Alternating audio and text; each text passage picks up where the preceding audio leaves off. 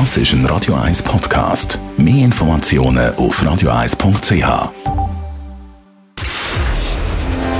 Shortlist. Namen, wo Schlagzeilen machen. Diskutiert von Mark Jäcki und dem persönlichen Verleger Matthias Ackeret. Jetzt auf Radio 1. Präsentiert von der IH Keller AG. Ihre Skoda-Partner. Jetzt mit dem Skoda Karoq Spotline. ihkellerag.ch Skoda, simply clever. Willkommen zu der Sendung heute mit diesen Namen. Walter Stürm. Das Leben vom legendären Schweizer Ausbrecherkönig kommt demnächst ins Kino. Murat Yakin, der Nazi-Trainer für die Schweiz, als Gruppensieger an die WM und holt für sich eine Vertragsverlängerung. Und Alexander Schallenberg, der österreichische Bundeskanzler, führt den Lockdown für Ungeimpfte ein. Ein Lockdown für alle ist in Österreich kein Tabu mehr. Also harte Massnahmen, die wahrscheinlich in der Schweiz so nicht möglich wären, ohne dass es grosse Tumult gäbe. Ja, gute Frage ist, ist es in Österreich möglich? Ich habe einen Bericht gesehen auf ORF, also dort sind Meinungen auch gespalten gewesen. In der Schweiz, glaube ich, zum jetzigen Zeitpunkt wäre das unmöglich. Und interessant ist ja, Österreich, Deutschland, überall sehr dramatisch von der Politik. In der Schweiz sehr, sehr zurückhaltend. Vielleicht auch wegen dieser Abstimmung, wegen dem Covid-Gesetz, wo man gar nicht so viel aufbürden.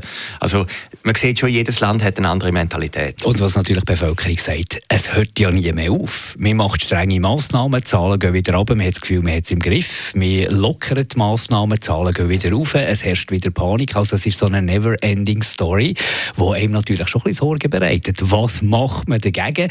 Und gemäss Expertenaussagen habe ich äh, gelesen, wird man das Virus so nie mehr los. Wir müssen mit dem Virus leben. Die Impfung wäre die Lösung.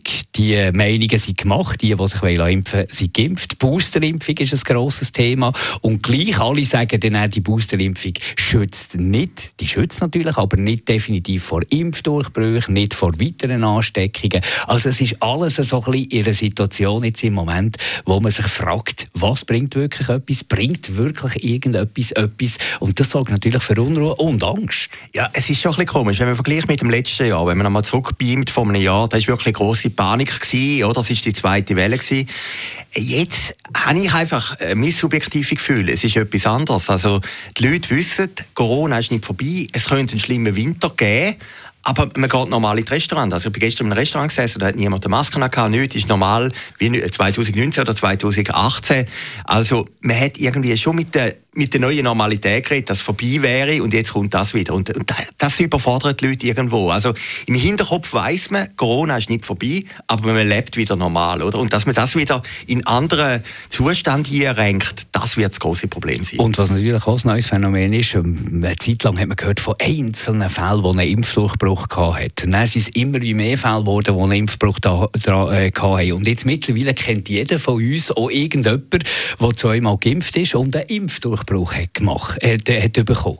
Also das ist natürlich dann auch etwas Müll auf äh, Massnahmengegner, auf, auf äh, Covid-Lügnerinnen und Lügner, die natürlich sagen, schaut doch an, es bringt mich ja gar nichts. Was ja, natürlich nicht stimmt faktisch. Ja, weil was das große Problem ist, oder? Und früher hat man immer gesagt, äh, es hat eine Meldung gegeben, das ist eine In einem Pflegeheim, ich habe es letzte Woche schon gesagt, fünf Leute sind gestorben in einem Altersheim.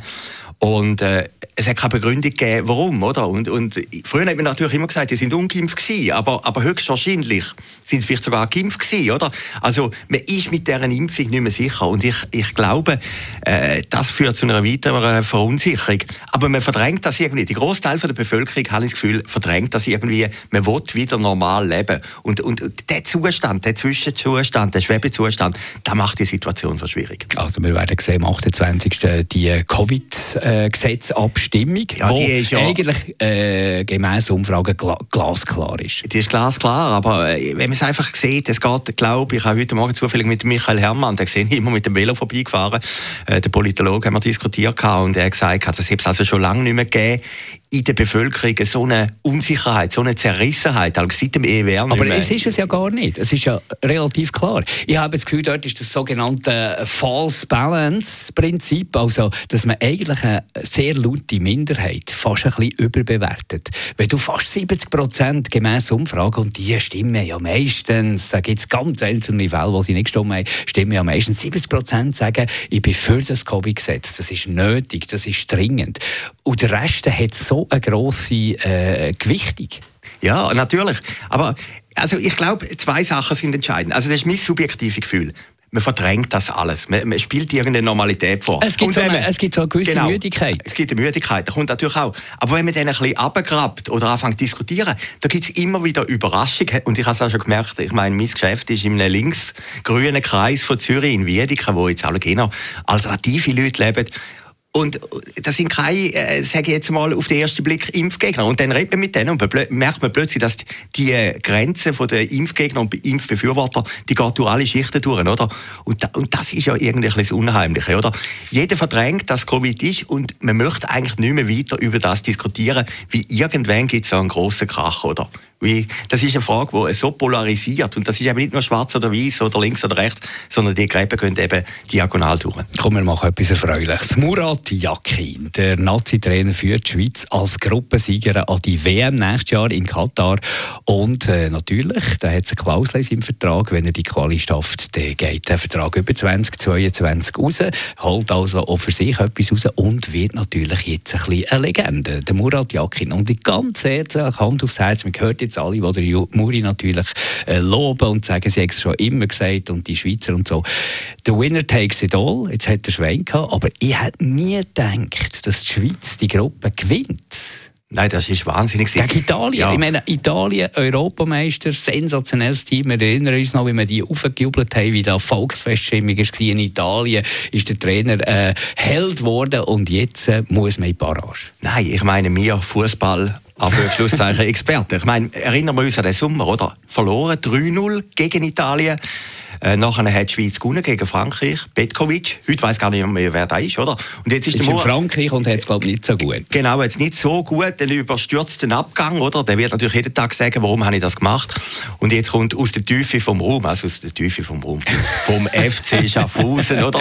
Und, und ich meine, ich, ich, habe ja immer Wert darauf gelegt. Ich bin ja eigentlich aus dem Zürcher Wieland, aber in dem Moment bin ich natürlich Schaffhauser. Ich meine, der FC Schaffhausen, der Derwal, der Löw, die Matteo, Fringer, oder? Das ist ja schon die, und jetzt noch die Jacke Äh, höchstwahrscheinlich jeder, der mal Schaffhausen geshootet hat, macht noch eine Weltkarriere. Oder? Also gut, wenn du das so willst, kannst du das sehen. Aber was sicher beeindruckend ist, äh, aus meiner bescheidenen Sicht bei Murat Yakin ist, er hat Verletzungspech in der Mannschaft. Er hat äh, wichtige Spiele nicht können aufbieten. Kein Mal hat er gejammert oder irgendwie schon Entschuldigungen im Vorfeld gesucht und gesagt, wie schwierig das ist. Er hat einfach gemacht. Er hat Leute nachher nominiert, die er total verhauen haben. Also offenbar, dort ist Begabung, cool bleiben, äh, Lösungen finden für irgendwelche Probleme und gute Lösungen finden, die dann auch greifen. Nein, von dem kann man jetzt wirklich lernen. Völlig angstfrei, oder? Immer lösungsorientiert. Das heißt, jetzt fehlen mir halt die Spieler, jetzt mache ich es mit einer anderen Mannschaft. Spannend wird ja noch sein, wenn dann die alten Spieler wieder ihr kommen ins Team, was er dann macht, oder? Mit denen, die jetzt brilliert haben. Also, nein, der Jakin ist natürlich genial gewesen. Und es ist wirklich, man könnte es im Kino nicht besser erfinden. Ich habe den Match geschaut. Ich bin ja dort nach, mit, äh, nach dem Frankreich-Spiel an die Langstrasse gegangen, oder? Das war ja wirklich sensationell gewesen. Jetzt ist der Langstrasse, glaube ich, leider nicht gewesen, aber äh, ich glaube, und das ist ja spannend gewesen, nach Frankreich hat man gemeint, es gäbe keine Steigerung mehr. Nein, es hat noch eine gegeben, jetzt am vergangenen Dienstag oder, die oder Montag. Ja, das ist einfach grandios. Dann werden wir die WM schauen, auch wenn sie in Katar stattfindet. Natürlich wert. Statt mit einem Bier, mit einem Glühwein in der Hand. Natürlich, ist natürlich alle werden, natürlich alle werden es schauen. Ich habe jetzt die User, die ich jetzt nicht gerade am nächsten sind bei mir, habe ich jetzt irgendwie noch, noch mutig gefunden, dass die am nächsten Tag Forderung stellen. In die Euphorie. In die Euphorie, ja. Im ersten Moment denke ich, was sind da für Dummbeutel? Nachher muss ich sagen. Also wenn man es macht, man es gerade so machen. das ist jetzt wirklich eine Mutprobe gewesen und das habe ich irgendwie doch wieder grandios Da hat die Abteilung von der JUSO einen guten Job gemacht. Ja, Im richtigen und, und, Moment, genau. wenn alle zusammen im Freudentaumel sind und in den Armen liegen, dann mal kritisieren, dass man überhaupt geht und fordern, dass man eben nicht geht. Ich habe Harald Schmidt noch gesehen, diese Woche im Berner Theater und ich muss sagen, also die JUSO sind fast noch besser. also sehr gut. Gehen wir noch zu unserem letzten Namen. Vielleicht einer, der ein bisschen vergessen hat, geraten wird. Jetzt kommt er dann wieder vor, der Walter Stürm. Sein Leben wird in einem Spielfilm noch einmal transportiert, kommt demnächst bei uns ins Kino. Er ist ein legendärer Ausbrecherkönig 70er, 80er Jahre, für die, die sich nicht mehr erinnern. Er ist natürlich ganz klar, er ist ein Verbrecher gewesen, hat Banküberfall gemacht, hat Räub gemacht, hat Betrug gemacht, hat, äh, glaube ich, versucht, die ähm, Geiselnahme gemacht. Also er ist sicher einer, der ins Gefängnis ist gehört. Aber hat in einer Beliebtheit, weil er natürlich die Justiz immer mit seinen Ausbrüchen, mit seinen legendären Ausbrüchen, x-mal, glaube ich, ist er ausgebrochen. Achtmal ist er, Achtmal ist er ausgebrochen. Ist und legendärst war mal um Ostern herum, ja, ja, wo er ein Zettel hat hinterlassen bin am Ostreiher suchen. Ja klar, du musst manchmal einen Satz bringen im Leben, dann bist du unsterblich, oder? Gorbatschow, äh, wer zu spät kommt, der mit den Ostereier. Nein, und dann ist er natürlich vom Momentum in die richtige Zeit gekommen, oder? Zürcher Unruhe. Und plötzlich ist er eigentlich auch Symbol von Robin Hood, von dem, der für die Enterbten und äh, die, die kein Geld mehr haben, kämpft und so. Weil er falsch war. Er ist aus einer reichen Familie rausgekommen hat eine und, gut, und eine industrielle Familie. Industrielle oder? Familie, ja, genau. oder? Und hat eine gute Anwältin, genau, eine gute Anwältin gehabt, aus dem Büro, glaube sogar vom Moritz Barbara Hug. Barbara Hug hat die geheißen, von Moritz Leuenberger. Jetzt im Film wenn sie jetzt ein bisschen eine Liebesgeschichte konstruieren. Ist, glaube ich, in der Realität nicht gewesen, aber gut, das kann man aber machen. was ich gelesen habe im Film, da kommen auch wahnsinnig viele Archivaufnahmen ja, von den Unruhe dazu mal, alte Zeitungen, noch im Original, die da gezeigt werden. Also es wird sicher eine Reisegeschichte. Ja, ich finde das eben gut vom Schweizer Film, dass man jetzt so Figuren nimmt, oder? Äh, Zwingli ist so eine Figur gewesen, auch ein bisschen weiter zurück, oder? Äh, Harald Nägeli läuft eine sehr gute Doku im Moment und jetzt der Sturm. Also, dass man sich an den authentischen Figuren orientiert. Und äh, uns haben ja das immer die Amerikaner vorgemacht. Die machen ja eigentlich so die besten Filme. Und ich bin wirklich gespannt auf den Sturmfilm. Und was eben interessant ist, es basiert auf einem Buch von Reto Kohler, der schafft im Schweizer Fernsehen. Und der hat ein bisschen aufgehört mit dem Mythos, oder? Dass das eigentlich der Kämpfer ist für die Arbeiter und von der Linken, sondern hat versucht, irgendwie auch zu zeigen, dass der wirklich kriminelle Züge hat und der Film hat das übernommen. Und was mir natürlich am meisten gefallen hat, ich habe den Film noch nicht gesehen, aber ich habe den Trailer gesehen und da kommt das Lied «Salut» vom Joe Dassin. Und der Joe Dassin ja, ist ja genau. das absolut größte. Genau. Wenn der Walter Stöhm normal in Schaffhausen wäre, dann wäre natürlich das, also das beim höchste der Gefühle. Beim FC Schaffhausen hat er glaube ich nie geschuldet, ist vor allem verhaftet worden. Er ist glaube ich in Thurgau gestorben, hat sich das Leben genommen. Er hat sich das Leben genommen im Frauenfeld, ja. Und der Tommy Sturzenegger bei Tele24, ist ein alter Kollege von mir, ist Chef von Andy Moll, der hat einen Film gemacht über ihn und da habe ich ihn immer irgendwie beneidet darum, wie der hat den Sturm, glaube ich, zwei, drei Tage verfolgt und das ist natürlich, also für, für einen kleinen Tele24-Reporter hat man immer gefunden, das ist eigentlich das Größte, wenn man so authentisch dabei ist. Also ein Stückchen Justizgeschichte von der Schweiz kommt demnächst ins Kino. Nächste Woche, vielleicht als kleiner Teaser, kann man bei uns in der Radio 1 Morgenshow Tickets für den Film gewinnen, da jeden Tag. Danke für das Interesse, für zuzuhören und ganz einen schönen Abend. Shortlist mit dem Mark Jäcki und dem Matthias Ackeret. Zum Nachlesen und Abonnieren als Podcast auf radioeis.ch.